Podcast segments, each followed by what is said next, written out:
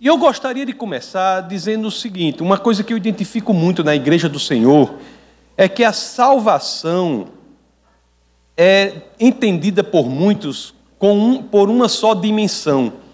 Mas a outra dimensão da salvação, que é tão importante quanto, e muito pouco sobre ela se prega, é porque a genuína salvação não é só a expressão de que Deus perdoou os nossos pecados, não.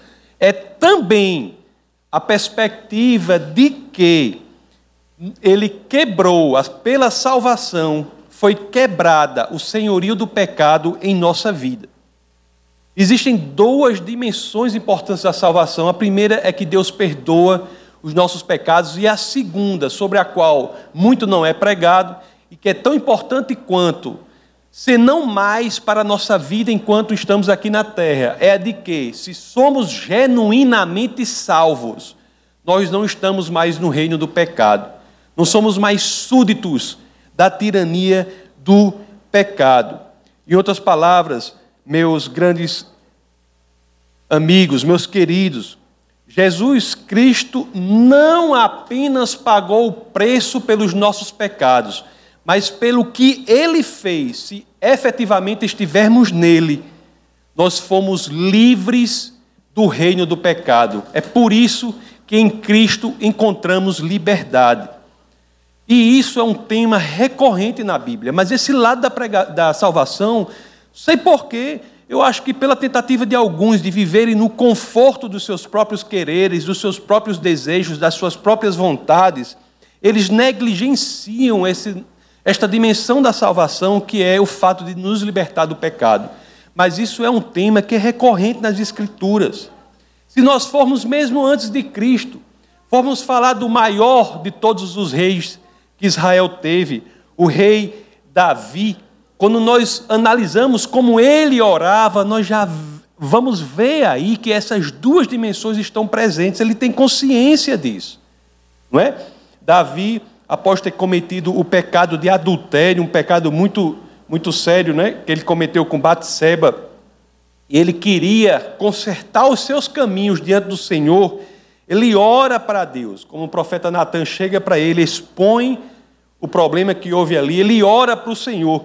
E essa oração de Davi já ali traz a necessidade dessas duas dimensões da salvação.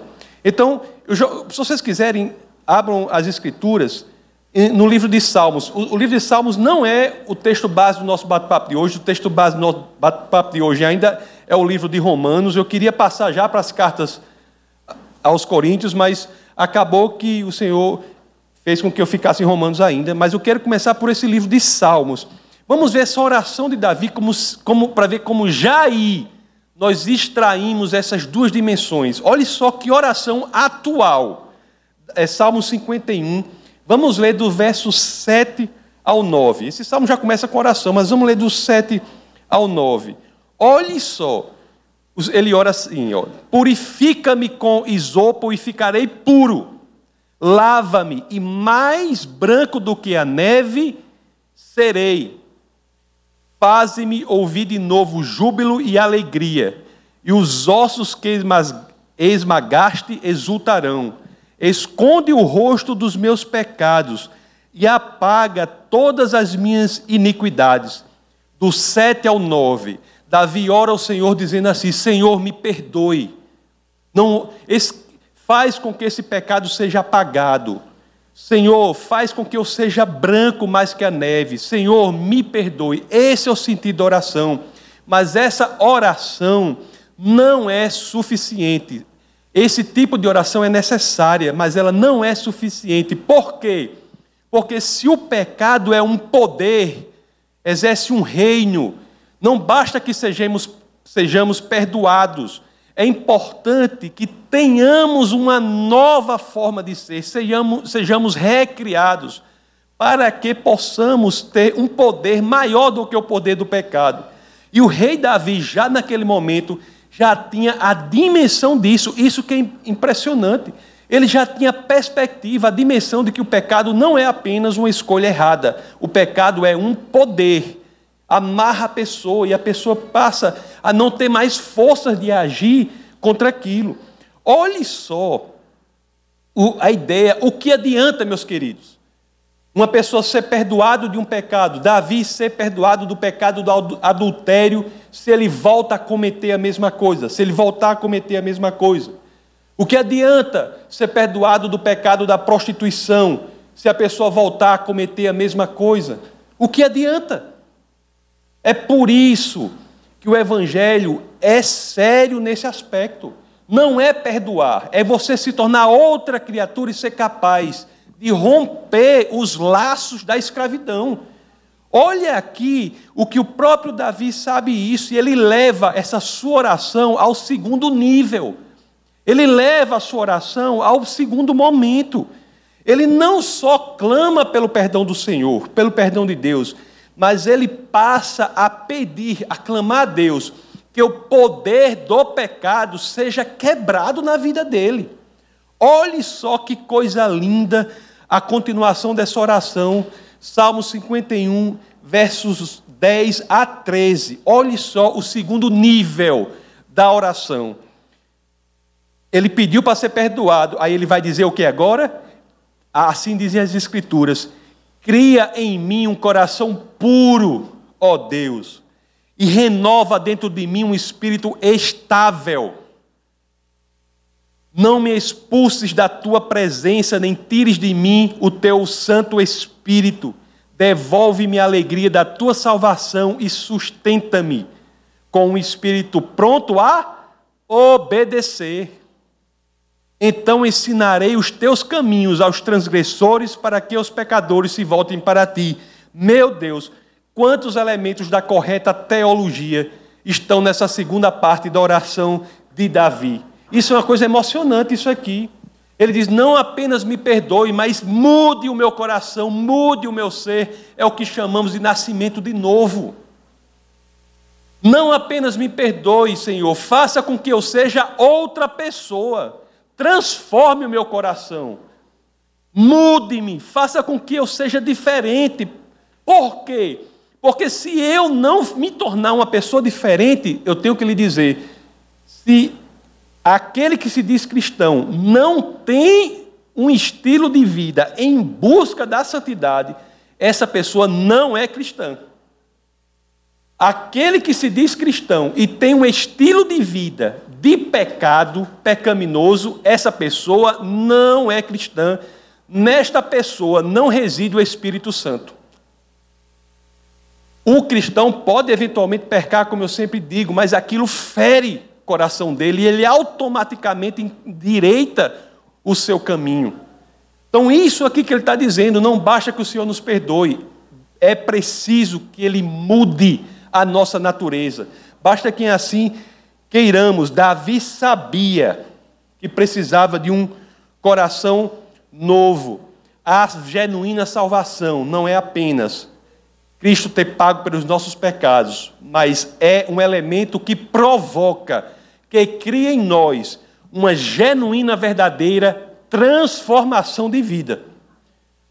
Meus queridos, essa é a promessa de Deus para nós, não, não, nós não podemos negligenciar. Eu não queria estar pregando sobre isso, eu queria estar pregando sobre a verdadeira espiritualidade, talvez próximo domingo, se assim aprover ao Senhor. Mas eu tenho que falar, essa mensagem tem que ser dada à igreja. Tem que ser dada à igreja. As promessas de Deus sempre foram assim. Lá no profeta Ezequiel, Ezequiel, Ezequiel, você tem as promessas no capítulo 36, dos versos 26 ao 27, assim diz o Senhor. Olha, olha a promessa do Senhor para nós. Ele promete isso. É algo que é exequível, é possível, é realizável, porque é prometido por aquele que criou os céus e a terra. Olha o que ele promete aqui, Ezequiel 36, 26 a 27. Darei a vocês um coração novo, e porei um espírito novo em vocês. Tirarei de vocês o coração de pedra, e lhes darei um de carne. Porei o meu espírito em vocês e os levarei a agirem segundo os meus decretos e a obedecerem fielmente as minhas leis. Meus amados, o verdadeiramente salvo tende a uma vida de santidade. Uma das coisas que mais afetam a mim, ao meu espírito, a minha tranquilidade enquanto pastor é ver pessoas que se acham salvas e não estão tendendo à santidade. Não é que sejam santas, não. Totalmente que não errem, não. Não é que não façam nada errado, não. É que não produzem um estilo de vida pecaminoso. Não se sentem confortável num estilo de vida pecaminoso. Isso não é cristianismo. Nascer de novo é ser outra pessoa. Nascer de novo é deixar de ser súdito do pecado. Isso é nascer de novo. Nascer de novo é passar a ser súdito do reino da graça de Deus. Como pode, meus queridos, me perdoe a dureza, mas assim quis o Senhor. Mas como pode alguém querer seguir a Deus e continuar tendo um espírito de vida, um estilo de vida pecaminoso? Você não se sente confortável. Não pode. Não, não, são incompatíveis as características de genuíno cristão e o conforto no pecado. O cristão pode pecar, mas ele se sente mal. Ele pede perdão ao Senhor, pede ajuda de Deus e endireita a sua vida. Como pode alguém querer ser do reino da graça, insistindo em ser súdito do reino do pecado? Como pode alguém querer ser nova criatura se insiste em não matar o homem velho? Como pode? Me explique aí. O centro, o elemento nevrálgico, visceral, o epicentro da salvação na nossa vida aqui na terra, o efeito prático da salvação na nossa vida aqui na terra é a busca, mesmo que lenta, pela santidade. Eu sei que é de, porque, não sei porquê, o povo não prega isso, mas isso é o Evangelho.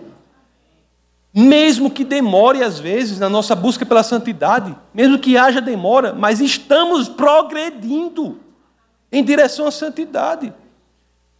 Não adianta você saber o Evangelho, não adianta você ser especialista maior do mundo, saber, você ler o Evangelho em hebraico, o Antigo Testamento em hebraico, o Novo em grego. Não adianta, se você não tem uma vida em busca da santidade, você não é cristão. Jesus se surpreendeu diante de Nicodemos.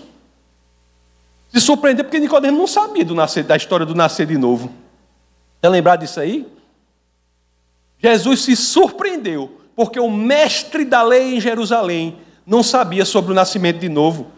Lá no Evangelho de São João, capítulo 3, versos 9 a 10, é, é, é onde isso está, que Jesus, é, é, que as Escrituras dizem, perguntou Nicodemos, como pode ser isso?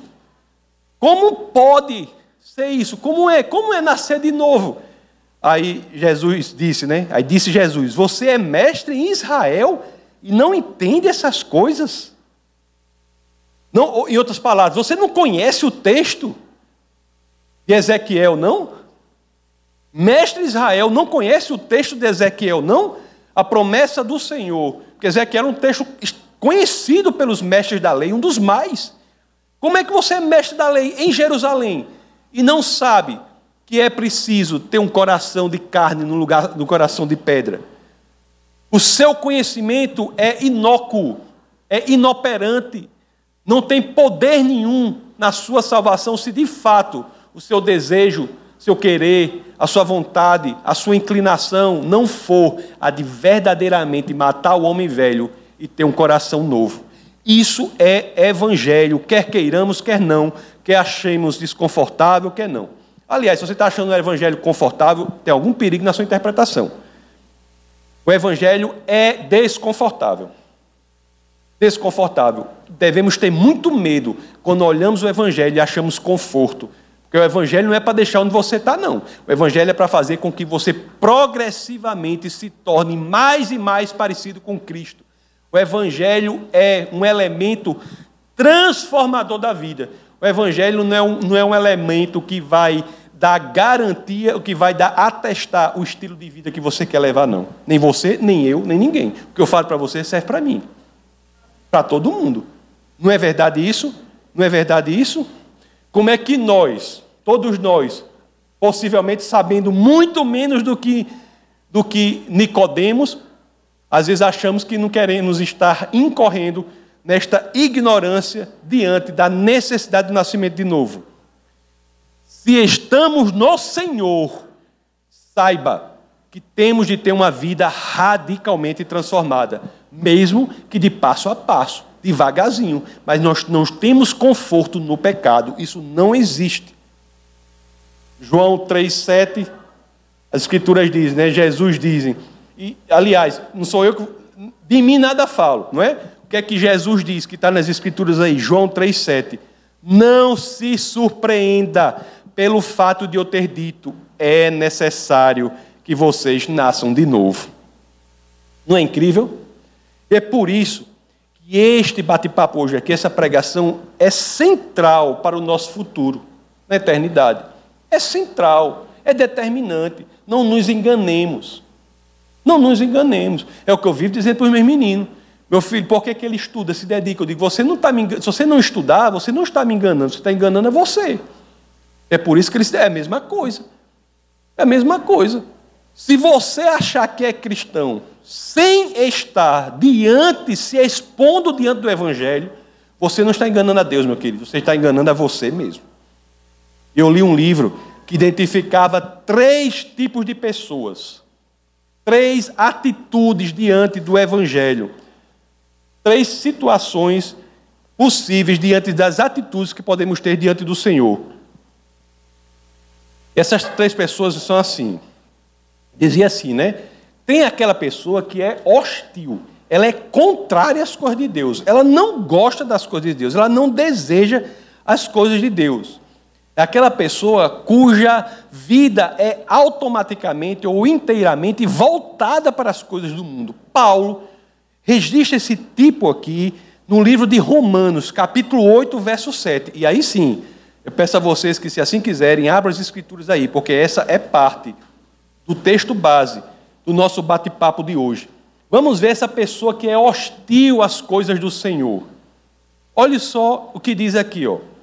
Olhe só como ele identifica aqui, diz, olha, a mentalidade da carne, este tipo de mentalidade, a mentalidade da carne é inimiga de Deus, porque não se submete à lei de Deus, nem pode fazê-lo.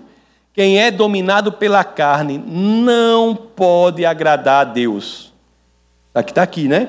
A Bíblia e a nossa existência estão cheios de exemplos de pessoas desse tipo. Eu, na, na, o, o Defesa da Fé, na sua missão evangelística, em que fala do Evangelho do nosso Senhor Jesus Cristo em ambientes hostis, está cansado de ver pessoas que têm raiva de Deus. Na Bíblia também, quem, o faraó é um exemplo. Pessoa que tinha uma postura contrária ao Senhor. Outra pessoa que tinha raiva de Deus, quem era? Tinha raiva do Cristo, quem era? O próprio Paulo. O Paulo era perseguidor dos cristãos. Era alguém que tinha ojeriza as coisas de Cristo. Olhe só, meus queridos, e o interessante é que a gente tem que ter isso clareza também. Isso é muito importante quando você faz evangelismo em lugares hostis. É o seguinte: quando as pessoas atacam você por conta de Cristo, o problema delas não é com você, é com Deus. É com Deus. Ó, oh, o próprio Jesus de Nazaré identifica isso em Paulo quando eu estava falando, Paulo nunca tinha se encontrado com Jesus, né? Estava perseguindo todos os cristãos em Jerusalém, chegou e disse: Não, Jerusalém aqui não é suficiente, não. Eu vou para as outras cidades atrás dos cristãos. A primeira que ele escolheu foi Damasco para ir. Aí pega, pega o Fusquinha e vai na estrada, né? Quando chega no meio da estrada lá para Damasco, uma grande claridade aparece, é a, é a conversão dele, mas ele ia perseguir os cristãos, não é isso? E lá em Atos, capítulo 9, versos 3 e 4, Jesus, ao ver aquilo, qual é a pergunta que ele faz? Por que me persegues? Como é que Paulo ia perseguir Cristo se nunca tinha visto Jesus? Perseguir o cristão é ter raiva do nosso Senhor. Jesus identifica isso. Quando fala para aquele que perseguiu o cristão, ele não diz, por que persegue os cristãos? É essa a pergunta que Jesus faz? Não. Por que me persegues, Paulo? Não é verdade? Então há esse tipo de pessoas.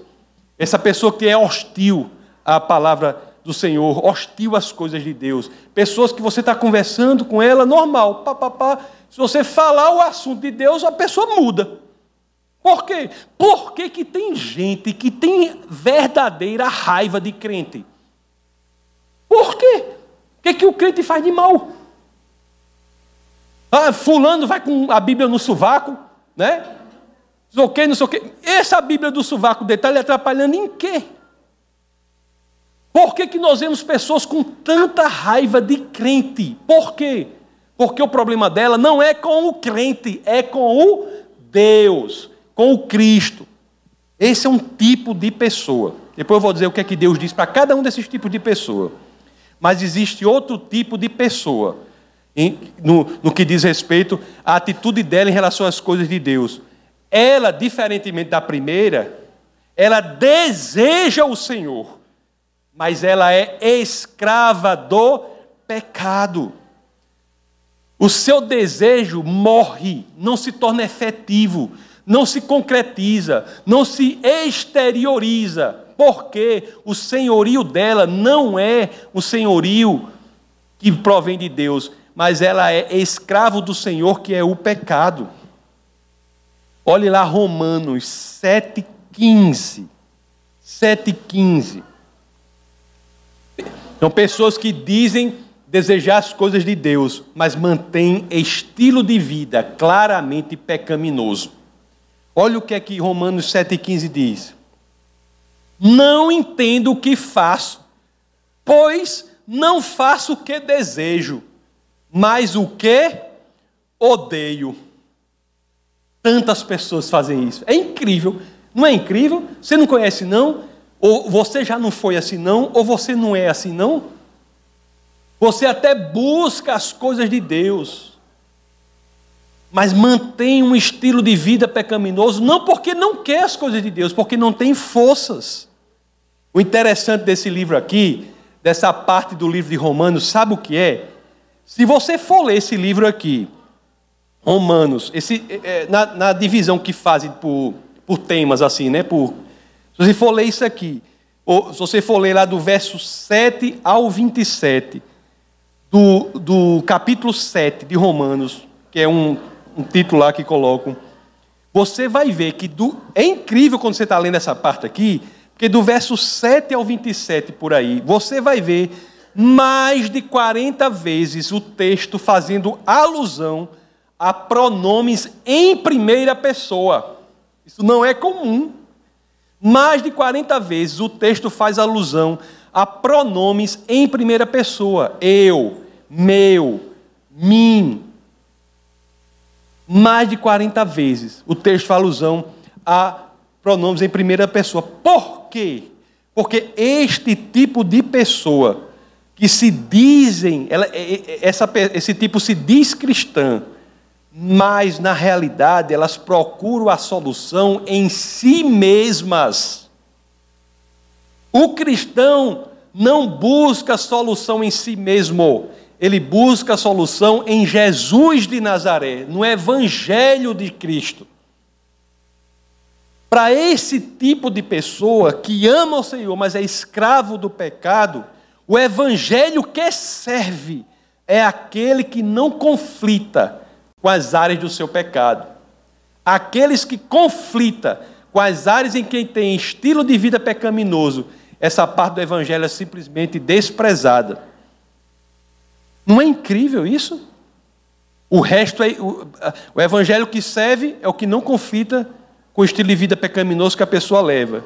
O que conflita é simplesmente ignorado, simplesmente esquecido. Ou seja, existe uma transformação, uma ginástica interpretativa, uma Olimpíada hermenêutica, para fazer com que o Evangelho se dobre à maneira que a pessoa quer viver. É tornar o Evangelho, que é algo desconfortável, porque quer mudança na nossa vida, na realidade, um travesseiro para você dormir fazendo o que é errado.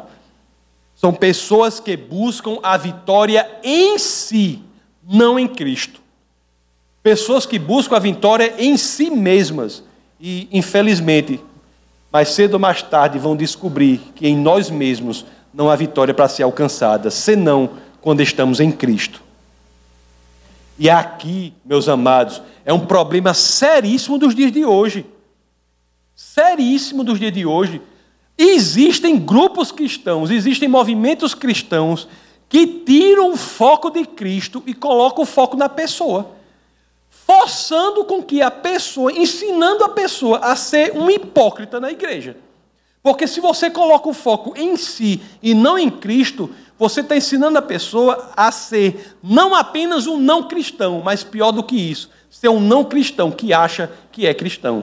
Ou seja, você está criando um, uma pessoa enganada que vai para o inferno e fica achando que vai para o céu. Esse, esse povo é um povo que precisa de muita ajuda. Eu sofro como pastor com, essa, com esse tipo de atitude, porque as pessoas estão sendo enganadas. Quando as pessoas colocam atenção em si e não em Cristo, isso não resolve o problema, isso piora o problema. Quando o eu está no centro, quando a pessoa está no centro, e nós temos é pessoas que terão como senhorio não Cristo, mas o próprio desejo.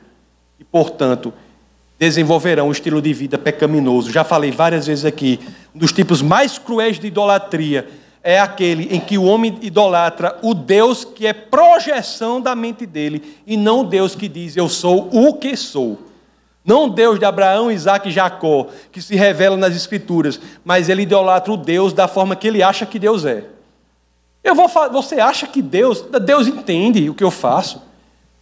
Deus entende. Eu faço isso, você acha que Deus vai entender? Não, Deus sabe as razões do meu coração. Fazendo um negócio que é claramente contrário ao Senhor. E a pessoa diz: Deus entende, Deus sabe as razões do meu coração. Meu querido, não. Deus não sabe, não. Deus sabe que está fazendo coisa errada. A verdade tem que ser dita. Olha que descrição triste da vida dessa pessoa. Nós lemos lá em Romanos 7 capítulo 22 e 23. Olhe só. No íntimo do meu ser tenho prazer na lei de Deus, mas vejo outra lei atuando nos membros do meu corpo, guerreando contra a lei da minha mente, tornando-me prisioneiro da lei do pecado, que atua em meus membros. Que situação horrível, né? Da pessoa que fica assim, né?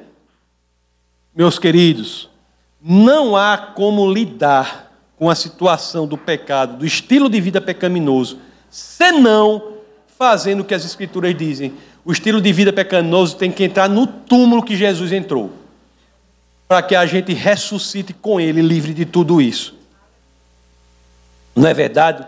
Olhe só aqui, a gente leu 7, 22 a 23. Vamos ler só o 25.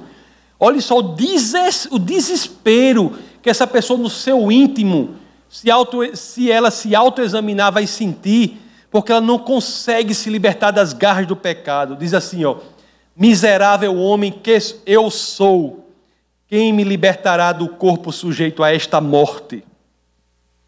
Há inúmeras pessoas, né? Assim na Bíblia. Pessoas que exteriormente se acham, mas na realidade há inúmeros, muitos exemplos disso. Eu gosto muito é, da, quando você passa naquela situação em que o povo de Deus entra na terra prometida, né? Aí Josué faz o quê? O que é que Josué faz? Convoca uma conferência nacional do povo de Deus, vamos dizer assim, né? Ele faz uma reunião. Ele faz uma reunião, aí ele vai dizer: olha, vocês agora estão entrando aqui na terra prometida, vocês vão viver em casa, já tem plantação, vocês vão viver a prosperidade. Aí diz: isso é muito bom, mas cuidado porque vocês são povo de Deus, vão viver agora dessa forma. Cuidado para que vocês não sirvam a outros senhores. Não é isso? Cuidado para você não se achar povo de Deus e ter outro senhorio. Cuidado para você não se achar que é povo de Deus e na realidade você servir a outro senhor. Ou qualquer outro senhor. Ao seu trabalho, aos prazeres da pornografia, da prostituição, ao dinheiro. Todos esses são deuses que fazem muitas promessas. A Josué diz: cuidado, no caso de Josué lá era com os ídolos, ídolos pagãos que estavam ali, que são os mesmos, viu? São os mesmos.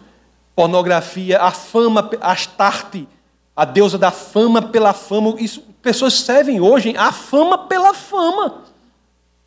Isso é um Deus pré-helênico que está vivo até hoje. Mamon, o Deus do dinheiro. As pessoas fazem tudo pelo dinheiro, servem ao mesmo Deus pré-helênico que existe até hoje. Cuidado, não é? Aí ele diz uma coisa que é importantíssima. Olha, se tem uma parte que eu pessoalmente gosto da Bíblia, é essa daqui. Você que nós lemos lá na, nas Escrituras, lá nessa passagem, Josué 24, 15, né? Que diz assim, né? Se, porém, olha ele dizendo para o povo que é povo de Deus, vai entrar numa terra cheia de oportunidades. Aí ele diz para o povo assim: ó, se, porém, não lhes agrada servir ao Senhor, se você quer servir o dinheiro, a prostituição, a fama, a, a...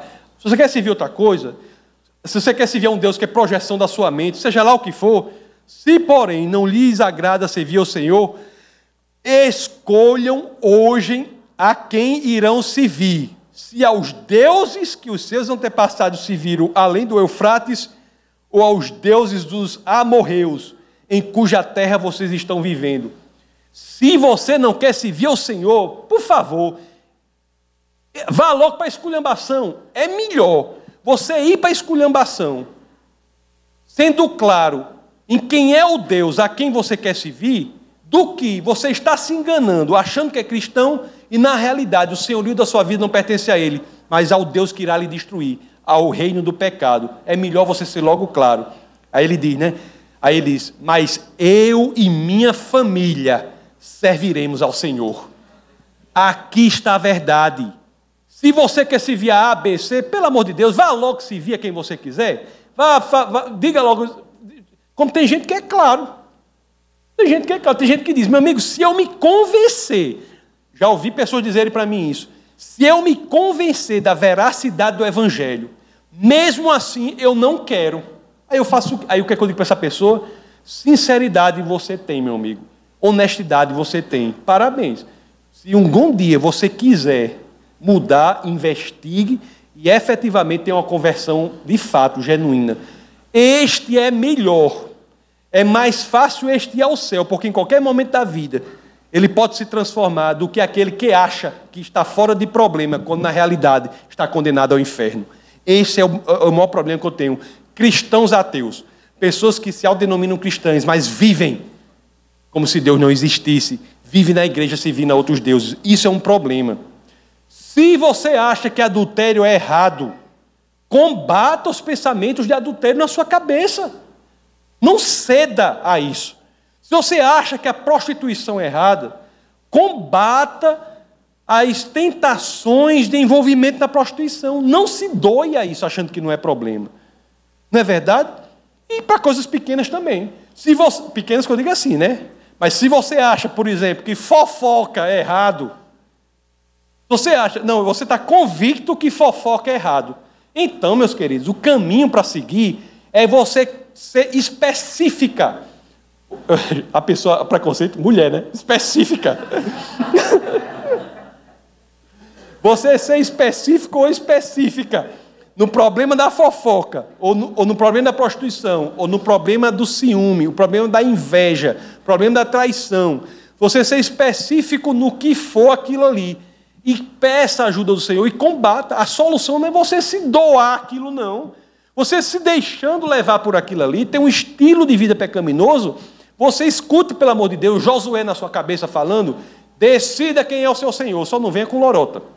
É isso a mensagem do Evangelho, não é incrível? Não é pesado isso? Hein? E tem o terceiro tipo de pessoa, que é o que deseja as coisas do Senhor e procura agir de acordo com a vontade de Deus. A segunda parte do verso 5 do capítulo 8 do livro de Romanos fala dessa pessoa, Romanos 8, 5, na, na, na segunda parte, que é, que é a, o terceiro do nosso texto base de hoje. Diz assim, ó. Primeira parte é assim, ó. Quem vive segundo a carne tem a mente voltada para o que a carne deseja. Mas quem vive de acordo com o espírito tem a mente voltada para o que o espírito deseja. Quem vive de acordo com o espírito tem a mente voltada para o que o espírito de Deus, o Espírito de Cristo, que é Deus, deseja. Aí Romanos 8,13. Olha só. O povo diz que o Antigo Testamento, o Antigo Testamento é a coisa muito dura. Duro é o Novo Testamento. Porque Romanos 8,13 aqui, ó. Pois se vocês viverem de acordo com a carne, morrerão. Simples, direto. Se viverem de acordo com a carne, morrerão. Mas se pelo Espírito fizerem morrer os atos do corpo, viverão. Então, meus amados, temos, de acordo com as Escrituras e de acordo com o autor que eu estudei para fazer isso aqui, três tipos, esses três tipos de pessoas. Tem aquele que não deseja as coisas de Deus, ojeriza as coisas do Senhor. Tem o que deseja, mas não se posiciona para viver as coisas de Deus. Vive uma vida hipócrita. É um cristão de fachada, quando o interior está apodrecido. É o túmulo caiado, o sepulcro caiado. Exteriormente passa, quer passar uma vida de cristão. Engana-se a si mesmo, porque a Deus, infelizmente, Deus vai saber, não é? Não engana. E por fim, nós temos o que deseja e se posiciona para viver as coisas de Deus. Agora, você, por favor, não pense que esse último aqui não tem batalhas, não. O que vive, o que deseja e tenta viver a, a vida de acordo com Deus, não é alguém sem batalhas, não. Aliás, as batalhas que ele vive é a mesma que o outro que deseja, mas não, não vive, tem. Tem as mesmas batalhas, travam as mesmas batalhas. A diferença entre o último, entre o segundo e o terceiro é a seguinte: é que o que é verdadeiramente cristão tem um diferencial. Qual é o diferencial? O Espírito de Deus mora nele. A luta é a mesma. Mas os que têm o Espírito de Deus vencem a luta. Os que desejam, os que dizem, Deus, eu não posso, eu não consigo, se você acha que por você mesmo você não consegue quebrar com o estilo de vida pecaminoso que a pessoa tem, você está correto, não consegue. Nem você consegue, nem eu consigo, ninguém consegue. A gente só consegue quebrar com o estilo de vida pecaminoso com a ajuda do Senhor, com o Espírito de Deus. É um superpoder, uma pessoa que é uma superpotência que vem e vai colocar, destruir o poder do pecado na nossa vida. Quem é cristão meus amados, ele deve saber que o Espírito Santo fará com que, se assim quisermos e formos obedientes a Ele, fará com que nós ganhemos a batalha. Você sabe que nossa própria força a gente não consegue, mas pela ajuda de Deus, pela ajuda do Espírito Santo, nós podemos. Olhe, Romanos 8, 11. Olhe só quem é o Espírito de Deus. O que pode o Espírito de Deus? Ainda Romanos 8,11. É por isso que vencemos o poder do pecado, pelo Espírito de Deus. Quem se diz cristão, não diga que está desamparado. Não diga que não conseguirá. Não diga que não é possível. Não diga que o pecado é mais forte que você. Não é. Não é, não é pelo que você pode, não. É porque se você genuinamente transformou o seu coração, fez a segunda parte da oração de Davi, eu quero um coração novo. Você não está sozinho.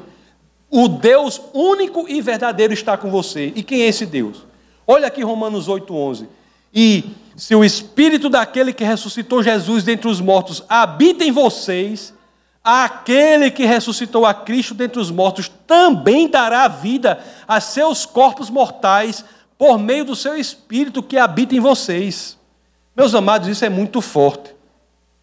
Isso é muito forte. Os que têm o Espírito Santo pertencem a Cristo. Isso é fortíssimo. Uma representação visual de Cristo é a arca de Noé, que fica sobre o julgamento de Deus. E quem está nela está salvo daquele julgamento de Deus. A arca daquele tamanho que só tem uma entrada. É a representação visual belíssima de Cristo. Os que estão em Cristo conseguem estar sobre as vicissitudes, intempéries, dificuldades, problemas da vida, mas não pela sua própria força, mas pelo Espírito de Deus que passa a habitar nessa pessoa. Quem verdadeiramente está em Cristo, eu tenho que dizer isso. Quem verdadeiramente está em Cristo não se submete ao reino do pecado. Não estou dizendo que não peca. Não estou dizendo que quem está em Cristo pode pecar. Mas o pecado é algo que o incomoda tanto que, se devidamente ensinado pelas Escrituras, de forma automática, ele pede perdão ao Senhor e diz: Senhor, endireita o meu caminho, o seu espírito faça com que eu não mais peque. É uma oração de Davi, lá em Romanos 8, 9. Olha só. Entretanto, vocês não estão sob o domínio da carne, mas do espírito. Se de fato o Espírito de Deus habita em vocês, e se alguém não tem o Espírito de Cristo, não pertence a Cristo. Pode até pecar, repito, mas isso incomodará. A pessoa se arrependerá e voltará aos caminhos do Senhor. Meus queridos, é uma tarefa árdua esta de pastor, porque tem que falar coisas duras mesmo sem querer. Eu estava querendo falar sobre a verdadeira espiritualidade, é uma coisa belíssima, né? Mas a Bíblia é, é clara. Se você está verdadeiramente em Cristo, por favor, saiba, você não está só. Saiba disso. Eu sei que é difícil, não estou dizendo que é fácil. Estou dizendo que eu sei que é difícil. Domingo passado a gente usou aquela imagem de Gulliver, né? que era amarrado por pequenas cordas e tem que romper todas aquelas cordas. E o caminho para a santificação faz com que você vá rompendo uma a uma. Embora seja difícil, mas passo a passo você vai se sentindo mais livre. Mas você saiba que se você quiser mesmo quebrar o pecado, o poder do pecado sobre a vida de você, você saiba que você não está só. Deus está com você e este e ele fará com que o pecado não exerça mais senhorio sobre a sua vida. Lá em Romanos 6,14, as escrituras dizem assim, ó, pois o pecado não os dominará, porque vocês não estão debaixo da lei, mas debaixo da graça. Quem está embaixo da graça não é dominado pelo pecado. Você não pode achar que está embaixo da graça e ser dominado pelo pecado. São coisas incompatíveis, inconciliáveis. Um dos dois reinos fincará a bandeira no seu coração ou o reino do pecado, ou o reino da graça, e o resto será balela. Entendeu? Aí vem a pergunta, vem a pergunta, né? Que aí as escrituras são pesadas. Aí vem a pergunta que diante de tudo que é dito, vem a pergunta: quem é você dos três? Quem sou eu dos três? Quem é cada um de nós aqui dos três? Nós somos aquele que não queremos as coisas do Senhor? Somos aquele que queremos mas somos súditos do reino do pecado, queremos as coisas do Senhor, mas não queremos viver de acordo com o Senhor, queremos que Jesus seja o nosso Salvador, mas não queremos que Ele seja o nosso Senhor. Jesus é Senhor e Salvador. Somos o primeiro que não quer as coisas de Deus, ou somos aqueles que queremos viver uma vida de hipocrisia na igreja, ou terceiro, somos aqueles que queremos as coisas do Senhor e estamos na luta diária passo a passo, vigiando e orando, para cada dia mais crescer em santificação. Se erramos, pedimos perdão ao Senhor, consertamos. Somos quem? A resposta a isso, isso a igreja tem que saber, determinará a eternidade de cada um aqui. Você sabe qual é a marca do Filho de Deus? Qual é a marca do Filho de Deus? Lá em Romanos 8,14 tem essa resposta. Qual é a marca do Filho de Deus? Olha só que interessante. Ó. Porque todos os que são guiados pelo Espírito de Deus são filhos de Deus.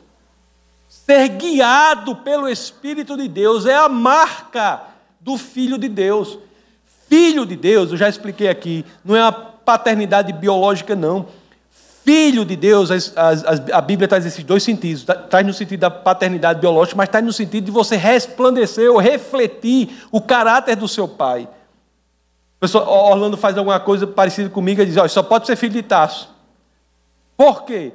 Porque reflete a personalidade, o modo de agir, o modo de ser do pai, com a mesma cor com vocês, com o filho de vocês. Ser filho de Deus é refletir o modo de ser do seu pai. Isso que é filho de Deus. E para fazer isso, você não está só, você pode ser guiado pelo próprio Espírito do Pai, que é o Espírito de Deus. Quem é guiado pelo Espírito de Deus não pode ter um estilo de vida pecaminoso. Não pode. Porque o estilo de vida pecaminoso é a marca dos que estão afastados de Deus. E o que Deus tem a dizer a cada um desses três tipos de pessoa, hein? O que é que Deus tem a dizer a esse tipo de pessoa? O que é que Deus tem a dizer à pessoa que detesta Deus, tem ódio de Deus? O que é que ele tem a dizer? Pessoa que não quer conversa com as coisas de Deus, o que é que ele tem a dizer? Ele tem a dizer assim, né? Eu amo você. Não é isso? O que que Deus tem a dizer aos pecadores? Eu amo você. É a mensagem de paz, de reconciliação. Lá em Romanos capítulo 5, verso 8. Mas Deus demonstra seu amor por nós. Cristo morreu em nosso favor quando ainda éramos pecadores. Essa é a mensagem para quem está assim. Até eu li num livro uma coisa que diz assim, né? Coisa parecida. Diz que, em algum momento, diz assim: se você. Eu até coloquei isso na internet. Se você. Uma coisa parecida. Se você está lutando contra Deus, saiba que a sua batalha é perdida. Você não vai ganhar de Deus. A coisa mais incoerente que pode existir é você querer morder a mão que o alimenta. A mensagem de Deus, para quem não o quer, é a mensagem de paz, de reconciliação, de perdão. Basta que a pessoa queira, para que passe a se tornar parte dessa família, a família do povo de Deus. E o que Deus tem a dizer para a pessoa que deseja as coisas dele, mas tem um estilo de vida pecaminoso. Lá em Romanos 7, 24, né? Nós vimos a pergunta que essa pessoa faz, né? A pergunta que essa pessoa faz, diz assim, ó, miserável homem que eu sou, quem me libertará do corpo sujeito a esta morte? Meu Deus, eu, eu quero as coisas do Senhor, sou escravo do pecado. Meu Deus, que homem miserável eu sou, quem me libertará disso? Ah, engraçado, né? Engraçado, é engraçado, mas porque as coisas de Deus são incríveis, né? Mas Deus dá, logo no comecinho do próximo verso tem a resposta. Qual é? Graças a Deus por Jesus Cristo, nosso Senhor. A vida cristã, meus amados, serve para a gente, mas principalmente para aquele que deseja as coisas do Senhor, mas é escravo do pecado. A vida cristã não tem muito a ver com você achando o que você deve fazer. Sabia disso? Não tem muito a ver com você sendo o centro das atenções. Não tem muito a ver com você sendo o show à parte. Não tem muito a ver com você se achando mais do que os outros. A vida cristã não tem muito a ver com isso, não. A vida cristã tem a ver com rendição à vontade de Deus. Querendo com que fazer com que Jesus não seja apenas o nosso Salvador, mas também seja o nosso Senhor. Se você é essa pessoa que deseja as coisas de Deus, mas está vivendo uma vida de estilo pecaminoso, você deve falar o seu coração assim, né? Pode falar em silêncio, mas se tiver alguém aqui nessa situação, você fala no seu, precisa nem exteriorizar, você fala na sua mente mesmo para o Senhor, assim, Deus, eu quero voltar aos seus caminhos. Seja sincero, eu quero voltar aos seus caminhos. Eu preciso, Deus, do poder do Espírito Santo para isso. Eu preciso do poder do Espírito Santo para viver uma nova vida. Se isso, meus queridos, é realmente o que você deseja, saiba, se você falou isso agora, de coração, sem hipocrisia, proveniente do âmago do seu ser, das entranhas mais profundas, do labirinto, dos labirintos mais estranhos da sua psique, se você falou isso agora, verdadeiramente você saiba que você passou a viver uma nova vida. Você é uma nova criatura. Se você falou isso do seu coração, você agora você visualize Jesus falando para você da mesma forma com que ele falou para a mulher adúltera. que é que diz São João no capítulo 8, no verso 10, em, em 10 a 11. Então Jesus pôs-se pôs em pé e perguntou: Mulher, onde estão eles? Ninguém a condenou.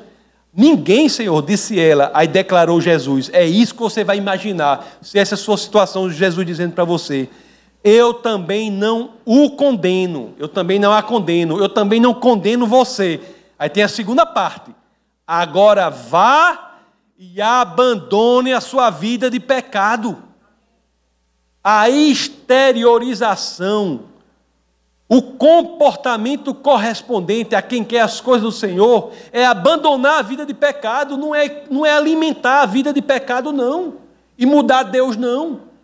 Se você quer ser da família de Deus, vá, Deus lhe perdoou. Agora, abandone a sua vida de pecado, o seu estilo de vida pecaminoso.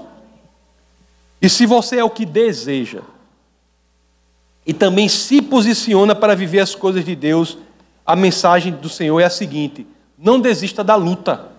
Existe uma luta. Não desista da luta.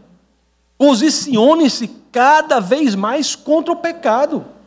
Uma coisa importante, meus amados, para a vida de todos nós, genuínos cristãos, não os hipócritas. Genuíno, o hipócrita tem que se tornar genuíno pelo que a gente falou. Mas o verdadeiro, genuíno cristão, uma coisa importante para a gente, sabe o que é? Nós temos de, nós, ao, ao falarmos com o Senhor, nós temos de ser específicos no pecado, na tentação. Específicos. Você tem que ser específico na tentação. Se você está vivendo uma tentação, seja específico. É traição? É roubo? É o quê? É mentira? Seja específico com Deus. Senhor, eu estou com um problema que estou mentindo o tempo todo. É um problema que eu estou. Eu acordo de manhã, a pessoa faz bom dia, eu já quero dizer boa tarde ou boa noite, só para mentir. Então eu estou com um problema de mentira. Seja específico. Deus, eu não vou deixar ser destruído por isso. Me ajude. Mateus 26, 41, né? Vigiem e orem para que não caiam em tentação. O espírito está pronto, mas a carne é fraca, é uma luta. Em nenhum momento da Bíblia diz que não seremos tentados. O próprio Jesus foi tentado.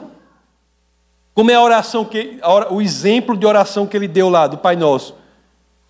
Há tanto tempo que eu não oro isso, começa com Pai nosso que estás no céu, santificado seja o vosso nome, venha a nós o vosso reino, seja feita a sua vontade, assim na terra como no céu, né? Não nos deixeis cair em Tentação. A oração não é assim, não. Não nos deixeis ser tentados, não. Ah, ele não ora assim, não. não seria mais, se fosse possível, não seria melhor? Ou não? Se fosse possível, a oração lá era ser assim, né? Senhor, não nos deixeis ser tentados. Aí pronto. Eu vivia pá, pá, pá, pá, pá, não tinha perigo.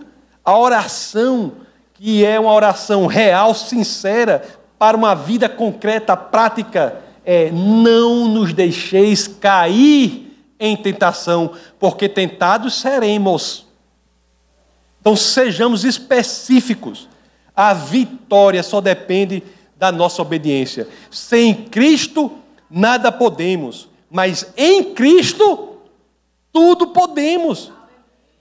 Se de acordo com a Sua palavra. Não é verdade? Nunca nos esqueçamos que não estamos sós meus queridos. E assim como diz as Escrituras, no livro de Filipenses, capítulo 4, verso 13, que inclusive é o que está aqui no, no, no, setor de esporte da gente aqui, do, da, da, camisa de sol e as outras, está Filipenses 4, 13, né? Tudo posso naquele que me fortalece. Não é incrível isso? O grande escritor russo Tolstói, ele tem um livro né, chamado Em Que Creio. É um, um, é um grande escritor. E ele descreve nesse livro uma coisa que fala uma, uma. O que ele descreve lá é interessante, como é uma descrição do que acontece na verdadeira conversão. Ele diz assim, ó. Tolstói fala isso, é logo na introdução do livro. Ele diz assim, ó. Cinco anos atrás a fé veio a mim. Eu acreditava na doutrina de Jesus e toda a minha vida mudou de repente. Eu deixei de desejar o que anteriormente eu desejava e, por outro lado, passei a desejar o que nunca desejei antes. O que antigamente costumava parecer bom aos meus olhos passou a parecer mal. E o que, eu costumava, e o que costumava parecer mal passou a parecer bom. Isso é o lado bom da, da santificação. Automaticamente, nós passamos a desejar o que o Espírito deseja. É por isso que o cristianismo é liberdade. Porque vem de dentro para fora. É muito importante isso. E a minha oração, meus amados, é que nós possamos, todos nós, sermos capazes de nos autoexaminar.